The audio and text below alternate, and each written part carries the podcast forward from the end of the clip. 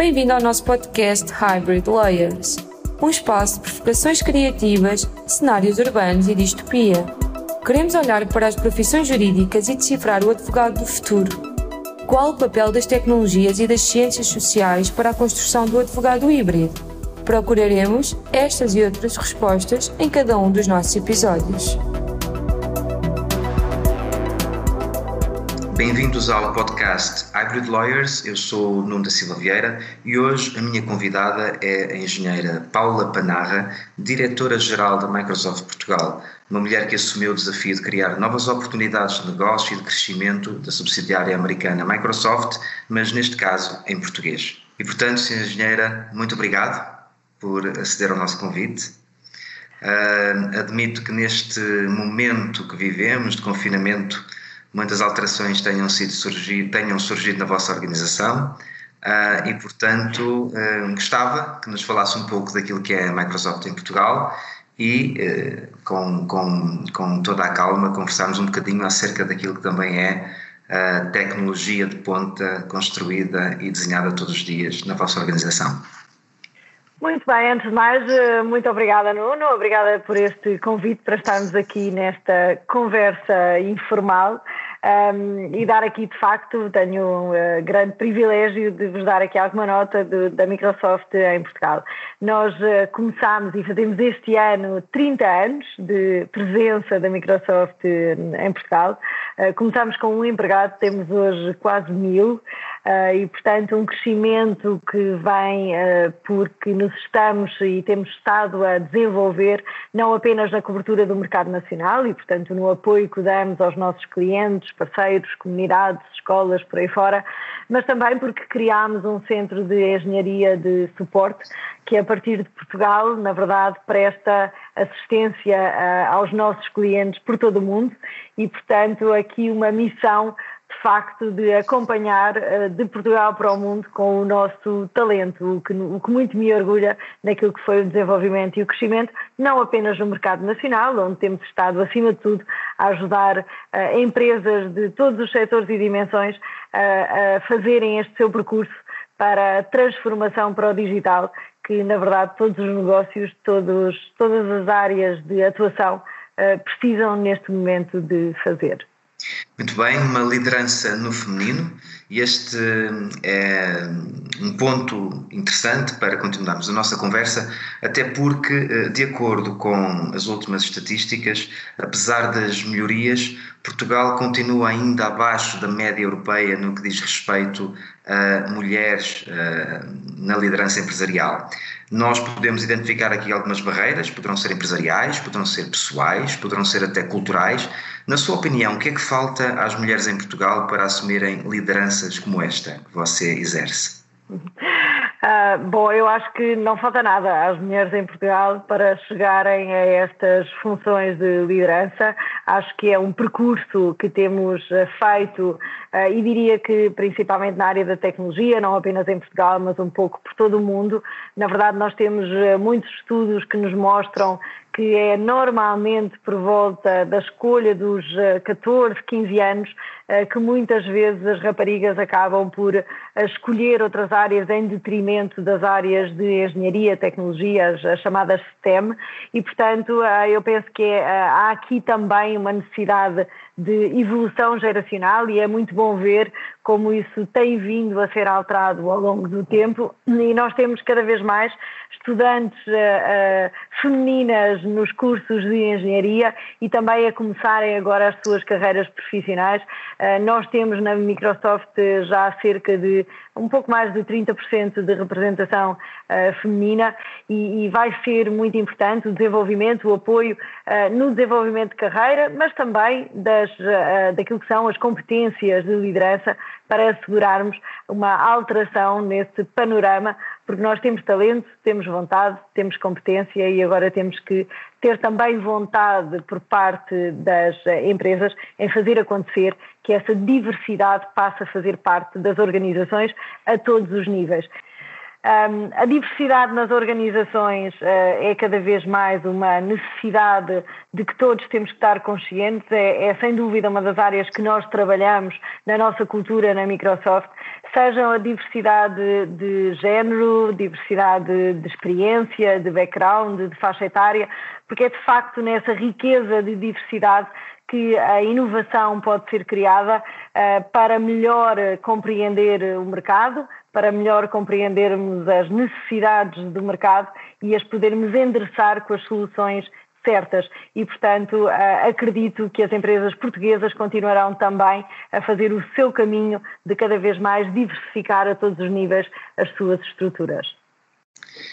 No que diz respeito à inovação, e já que lançou o tema da inovação, se olharmos para a média de idades uh, dos colaboradores na Microsoft, com certeza encontramos pessoas que viram nascer uh, o primeiro Windows, pessoas que viram Windows 3.11, pessoas que viram Windows 95, 98. Como é viver numa organização onde agora se fala de contratos inteligentes, cidades inteligentes, internet das coisas. Uh, Justiça inteligente, por exemplo, como é viver numa organização assim que de um dia para o outro muda os seus conceitos? Uh, sem dúvida que nós temos hoje uh, ainda pessoas connosco que se lembram muito bem dessas uh, outras versões e que têm já os tais 25 a 30 anos connosco na Microsoft, que hoje convivem com quem acabou de sair da universidade e começa a, trabalhar connosco. Nós acreditamos e temos trabalhado muito a esse lado da cultura da organização e das pessoas que de facto o mais importante é este novo conceito de aprendizagem ao longo da vida e, portanto, qual é de facto a plasticidade que cada um de nós consegue uh, ter e manter para estar disponível para essa uh, adaptação à transformação e à mudança que acontece todos os dias e acontece todos os dias não só na tecnologia, mas acontece todos os dias no mundo que a tecnologia está a capacitar. E, portanto, como é que cada um de nós se predispõe para abandonar um bocadinho os paradigmas do já sei tudo na minha área funcional e para abraçarmos esses novos desafios, que a única coisa que dizem é que eu posso aprender tudo se estiver disponível, aberto, tiver essa curiosidade e também, se calhar, a disposição para arriscar mais do que aquilo que faria no mundo estritamente funcional, para abraçar estes novos desafios e essas novas inovações, porque de facto são estes, estes saltos de adoção tecnológica que também vêm do ponto de vista das empresas trazer um salto de inovação que diferencia, fideliza e, na verdade, cria, uh, obviamente, uma maior rentabilidade e um negócio mais produtivo uh, no final. Se bem entendi, uh, de acordo com a sua forma de pensar, uh, todas as profissões poderão estar a ser. Vamos lá ver, todas as profissões poderão estar, poderão estar a ter um grande impacto a nível tecnológico e, se não aceitarem esse desafio tecnológico, poderão ter dificuldades. Portanto, se olharmos para os advogados, esta ideia do advogado híbrido, o advogado capaz de saber direito, mas também estar completamente ligado à evolução tecnológica. Na sua opinião, eh, estamos perante uma realidade eh, utópica ou estamos perante uma realidade completamente necessária?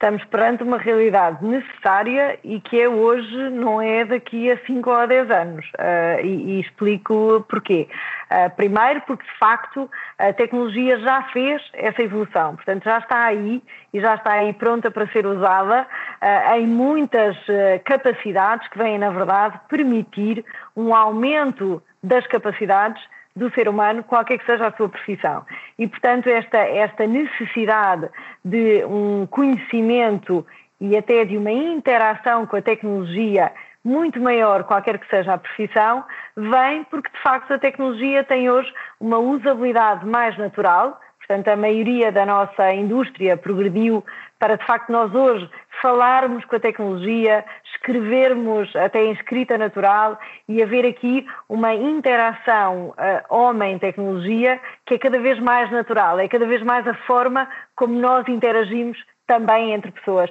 E essa usabilidade é aquilo que faz com que, de facto, a tecnologia possa passar a fazer parte da, da utilização de qualquer utilizador final, sem precisar de ter um curso de computação, de programação ou sem saber, uh, de facto, uh, código de fundo. Não significa que nós estejamos, muito em breve, todos nós, a fazer pequenos programas, porque na verdade já foi aquilo que aprendemos a fazer no Excel quando construíamos fórmulas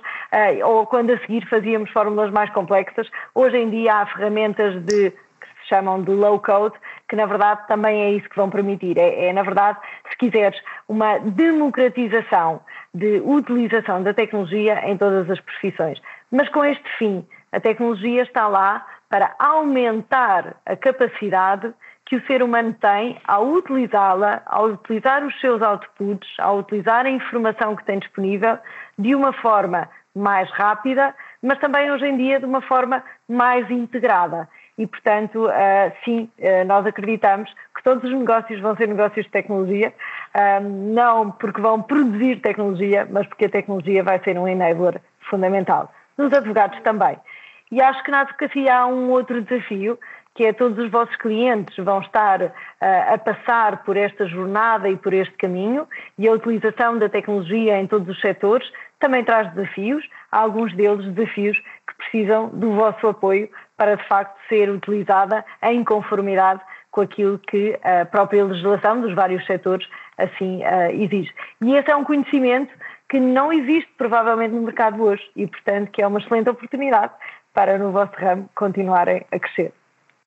Muito bem, uh, Sra. Engenheira, nós em todos os nossos episódios uh, costumamos confrontar os nossos convidados com uma distopia, um cenário urbano,